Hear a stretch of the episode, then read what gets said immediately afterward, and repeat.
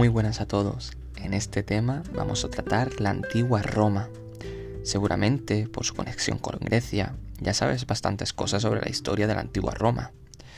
También seguramente por lo que hayas podido ver en películas como Gladiator, en cómics como Asterix Obelix, o simplemente por todo lo que se ha conservado hasta nuestros días sobre una de las culturas más importantes y que mayor relación guarda con la nuestra propia. En este presente tema vamos a tratar qué fue de Roma, dónde se ubica, qué monumentos romanos hay en nuestro país o qué espectáculos albergaban el Coliseo. Ya sabéis, desde sus orígenes, pasando por la República, el Imperio y varias facetas sobre su sociedad, economía, religión o el legado cultural. Espero que os guste.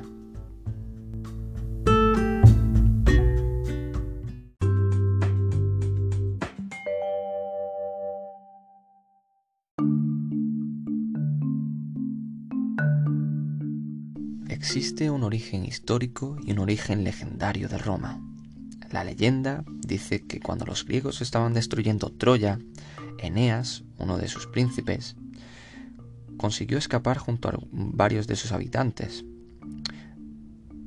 Eneas tenía un origen semi-heroico porque era hijo de Afrodita y a la vez de un mortal, Anquises. A bordo de 20 navíos cruzaron el Mediterráneo y llegaron hasta Cartago.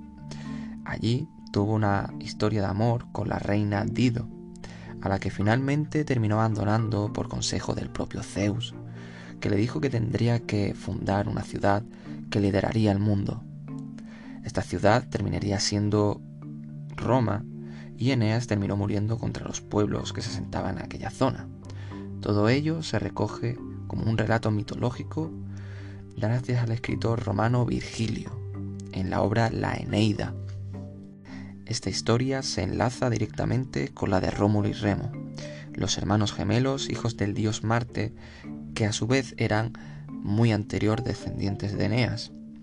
Como el gobernante de aquella región temía que pudieran quitarles el trono, fueron arrojados al río Tíber en una cesta. La corriente los llevó hasta los pies de la colina Palatino, donde fueron rescatados y criados por una loba, o una lupa, es decir, una meretriz, el caso es que cuando crecieron, Rómulo mató a su hermano tras una discusión y fundó la ciudad de Roma, convirtiéndose en su primer rey. El origen histórico habla que Roma comenzó siendo una aldea de agricultores situadas en la colina Palatino, a orillas del río Tíber. Con el tiempo creció hasta ocupar las siete colinas y se protegió con una muralla. A partir de entonces se convirtió en una ciudad fundada por los latinos, un pueblo del centro de la península itálica, su posición central en el Mediterráneo facilitó el contacto con otras regiones. Para poder comunicarse por mar, los romanos fundaron el puerto de Ostia, en la desembocadura del Tíber, en el mar Tirreno. En esta época de la primitiva Roma, los pueblos que más destacaban eran los celtas, los latinos y los griegos. Según la tradición, Rómulo crea Roma en el 753 a.C. Desde entonces se suceden siete reyes que gobernaron en solitario, aunque contando con la ayuda del Senado, una asamblea, consejo, formado por aristócratas. Durante dicho periodo, la ciudad cayó bajo el dominio de los etruscos, que ejercieron una gran influencia en la cultura romana. Este pueblo amplió la ciudad y transmitieron técnicas constructivas como la bóveda o el sistema de alcantarillado, y modelos arquitectónicos como los templos con frontón y el podio. Así que como distintos ritos religiosos y creencias. El último rey de Roma, Tarquino el Soberbio, fue expulsado del trono al finalizar el siglo VI a.C. A partir de entonces, el poder pasó a manos del Senado y se inició la etapa de la República.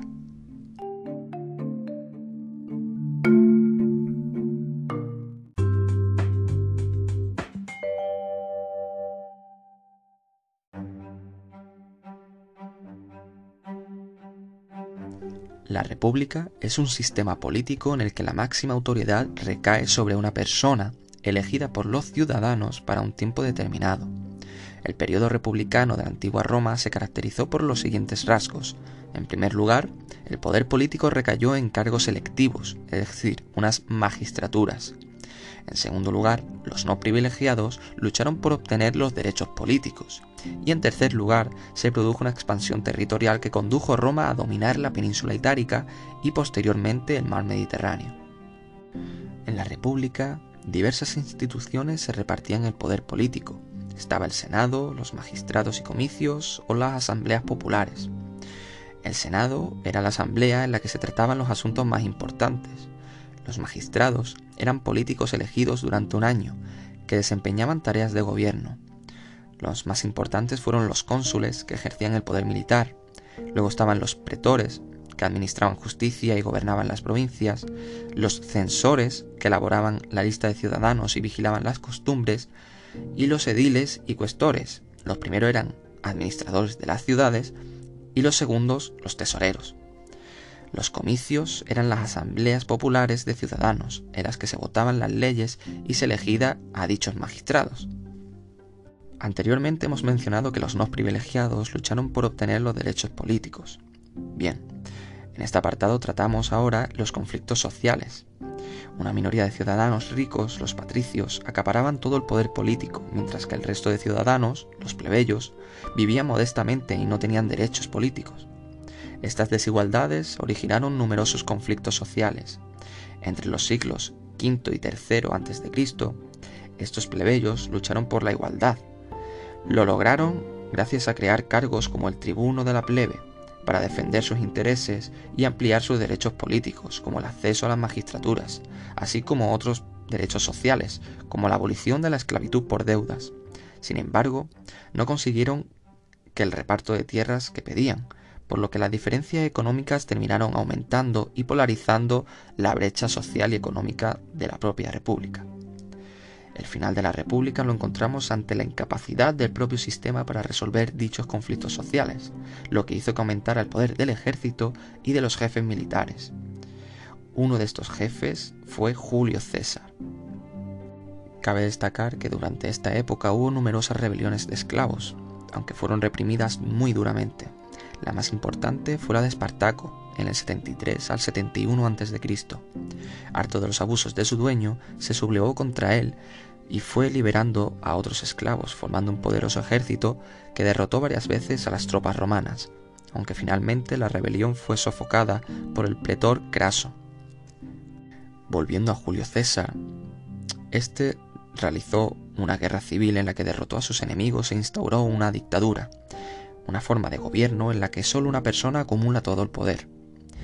Dicha dictadura duró hasta el 44 a.C., año en el que Julio César fue asesinado por varios senadores, estallando así otra guerra civil. Los asesinos de César fueron derrotados por Octavio, su hijo adoptivo, y también por Marco Antonio, aunque poco después ambos generales se disputaron el control del imperio, terminando Octavio ganando a Marco Antonio en la batalla de Accio y ocupando el poder sin oposición, instaurando así el imperio.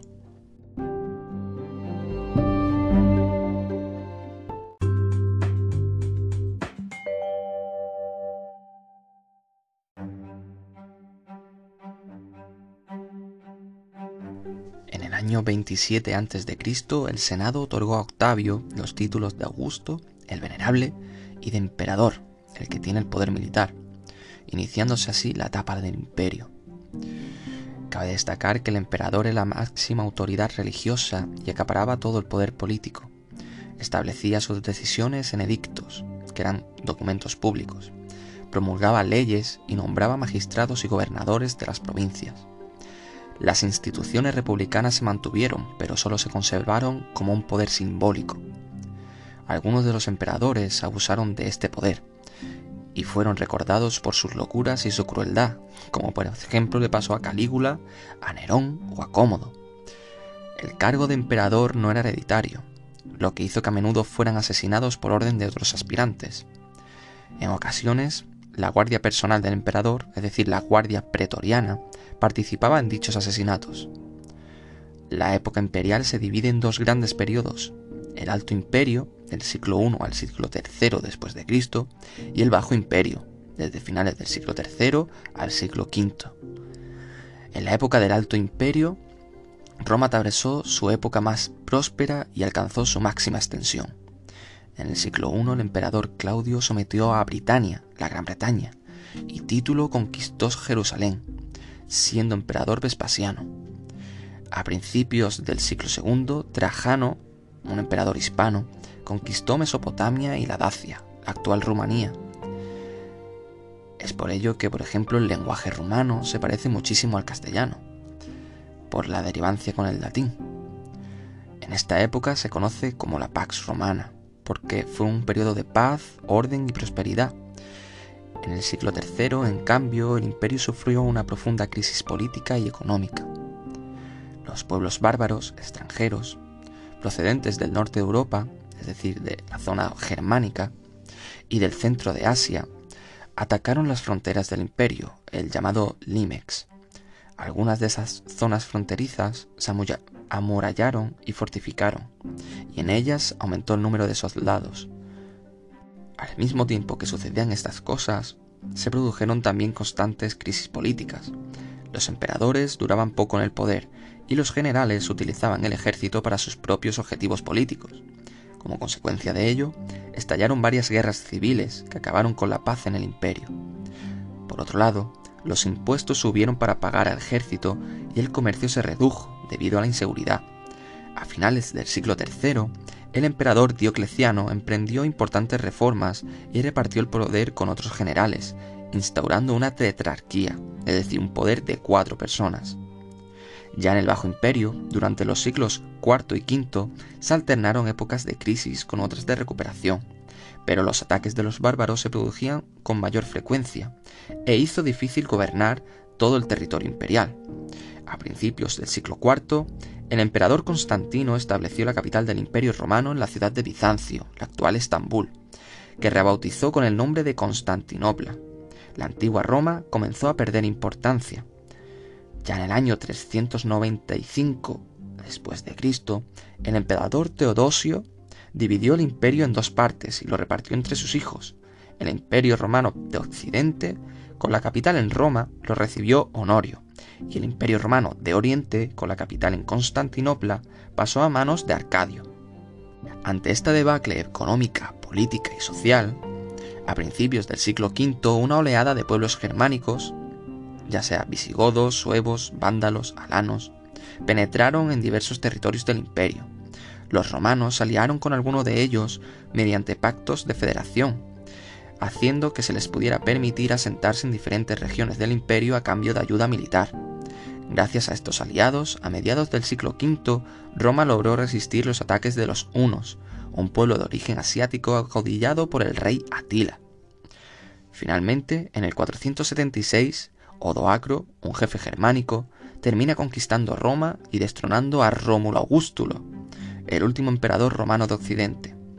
La caída de Roma en el 476 marca el fin de la Edad Antigua y el inicio de la Edad Media.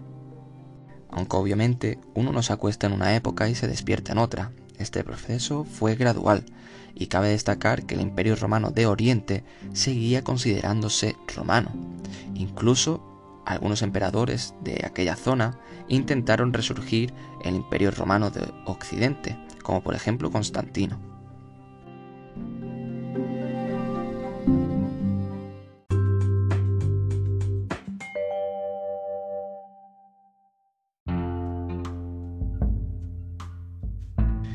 En este apartado hablaremos brevemente realizando un repaso sobre la sociedad romana. Recordemos, había una estructura basada en la división de personas entre libres y esclavos. A lo largo del Bajo Imperio experimentó cambios importantes como consecuencia de la sucesión de crisis que tuvieron lugar en esta época.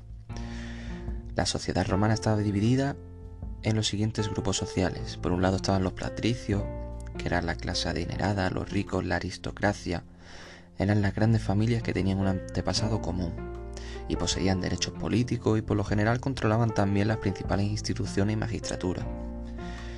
Por otro lado estaban los plebeyos, la clase media y baja, el estrato social que integraba al resto de hombres libres, campesinos, comerciantes y artesanos.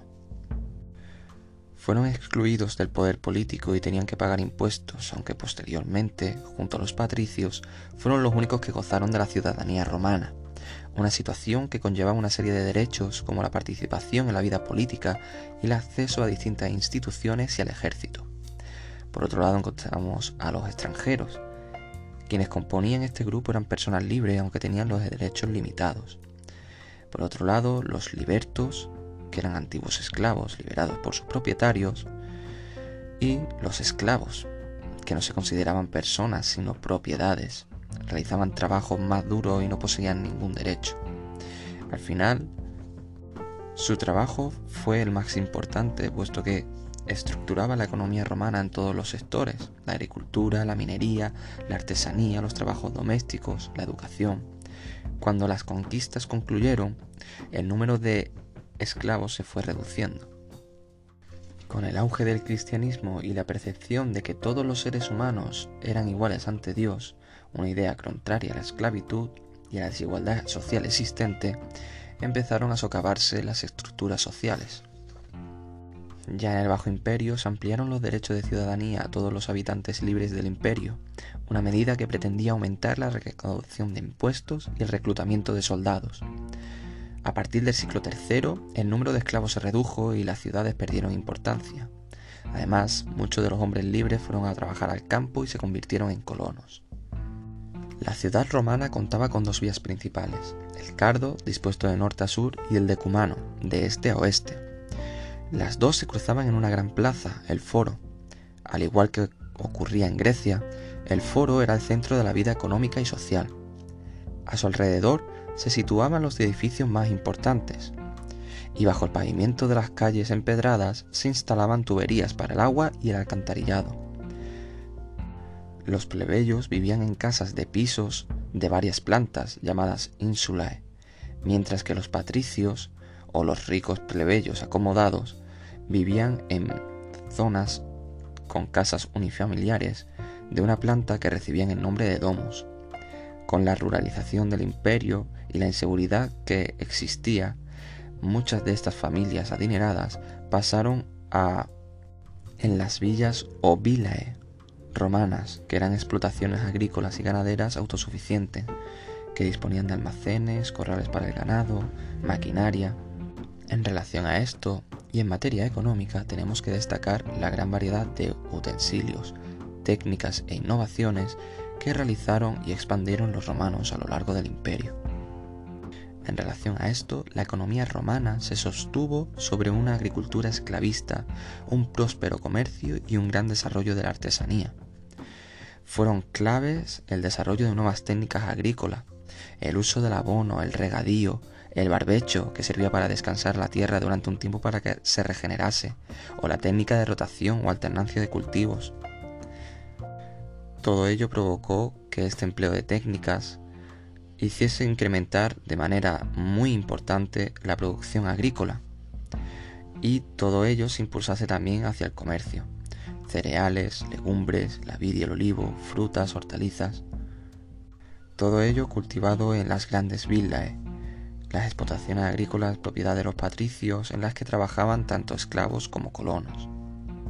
Por último debemos hacer referencia a la familia y la mujer en Roma. Cabe destacar que la sociedad romana era patriarcal, es decir, el padre tenía el control sobre todos los demás miembros de la familia y sus posesiones. Administraba el dinero y acordaba los matrimonios de sus hijos y dirigía el culto religioso en el hogar. Las mujeres romanas estaban sometidas a su padre o a su marido y carecían de derechos políticos. Sin embargo, llegaron a tener más libertad que en otras civilizaciones de la antigüedad. Su situación era distinta según el grupo social al que perteneciesen. Aunque su principal cometido era ocuparse de sus hijos y del hogar, algunas mujeres patricias gozaron de una vida casi independiente y acudían a eventos sociales con sus maridos, paseaban por la ciudad y en ocasiones se implicaron en cuestiones políticas. Fueron muy famosas Octavia, Agripina la Mayor, Mesalia, Hipatia de Alejandría. Únicamente los hijos de la familia rica recibían educación, y los maestros, a menudo griegos, iban a su casa a enseñarles.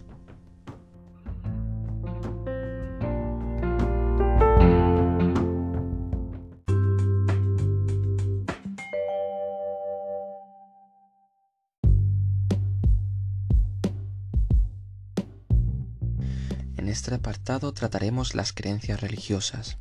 La religión romana era politeísta. Al principio divinizaron las fuerzas de la naturaleza, aunque posteriormente desarrollaron dos manifestaciones principales, el culto privado y el culto público. Cabe destacar que el culto público se rendía a los dioses principales, lo controlaba el Estado y lo realizaba en los templos. Los romanos adoptaron los dioses griegos e imitaron sus templos. Pero con respecto al culto privado o doméstico, agrupaba los actos religiosos que eran privados, es decir, en el ámbito familiar. En las casas se instalaban pequeños altares, o llamados también lararios, donde se colocaban estatuillas o pinturas que representaban a los dioses protectores del hogar y de la familia. Podían ser de varios tipos. Los lares eran espíritus que protegían la vivienda y favorecían la salud y la concordia de la familia. Los penates eran dioses que protegían la despensa y ayudaban a obtener recursos. Los manes, espíritus de los antepasados fallecidos. Y los genios eran espíritus protectores de una persona desde su nacimiento. Para conocer el futuro se recurría a los augures, los adivinos. Eran sacerdotes que predecían el futuro interpretando el vuelo de las aves.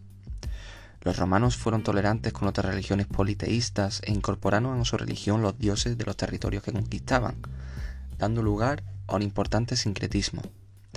En época imperial, algunos emperadores fueron considerados dioses y se le rindió culto en los templos.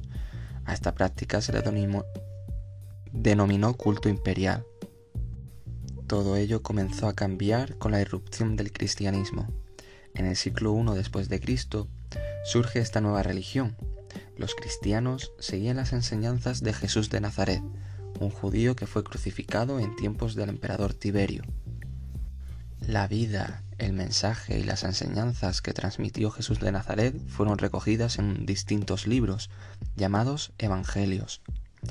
Cabe destacar que los cristianos eran monoteístas y esto chocaba con la creencia de Roma. Pasaba al igual que los judíos. Adoraban a un único Dios, en oposición a este politeísmo de la religión romana, por lo que se negaron a rendir culto a los emperadores divinizados y fueron considerados enemigos del Estado perseguidos y hasta torturados. Hasta que en el año 313 después de Cristo, obviamente, el emperador Constantino puso fin a la persecución y estableció la libertad religiosa. Posteriormente, en el año 380, el emperador Teodosio convirtió el cristianismo en la religión oficial del imperio por el edicto de Tesalónica. Los pueblos que invadieron el imperio se convirtieron al cristianismo, por lo que la religión cristiana sobrevivió a la propia caída de Roma. Con respecto al legado artístico de Roma, cabe destacar en el ámbito arquitectónico que se caracteriza por la influencia de Grecia, la búsqueda de la utilidad y la incorporación de elementos curvos. Esto se traduce en la construcción de templos, arcos del triunfo para ceremoniar cosas, columnas, termas, teatros, anfiteatros, además de puentes, calzadas y acueductos. Con respecto al ámbito escultórico, destacaron los retratos y relieves conmemorativos. El retrato evolucionó del realismo de la República al idealismo del Alto Imperio y finalmente a la solemnidad del Bajo Imperio. Eh, con respecto a la pintura, se caracterizó por la policromía. Los suelos de las grandes villae se decoraban con mosaicos, es decir, no estaba al acceso de todas las clases sociales. El legado de Roma, junto al de la antigua Grecia, ha sido uno de los más influyentes de la historia. Tanto es así que las obras mitológicas han servido de atracción y representación a lo largo de toda nuestra historia artística.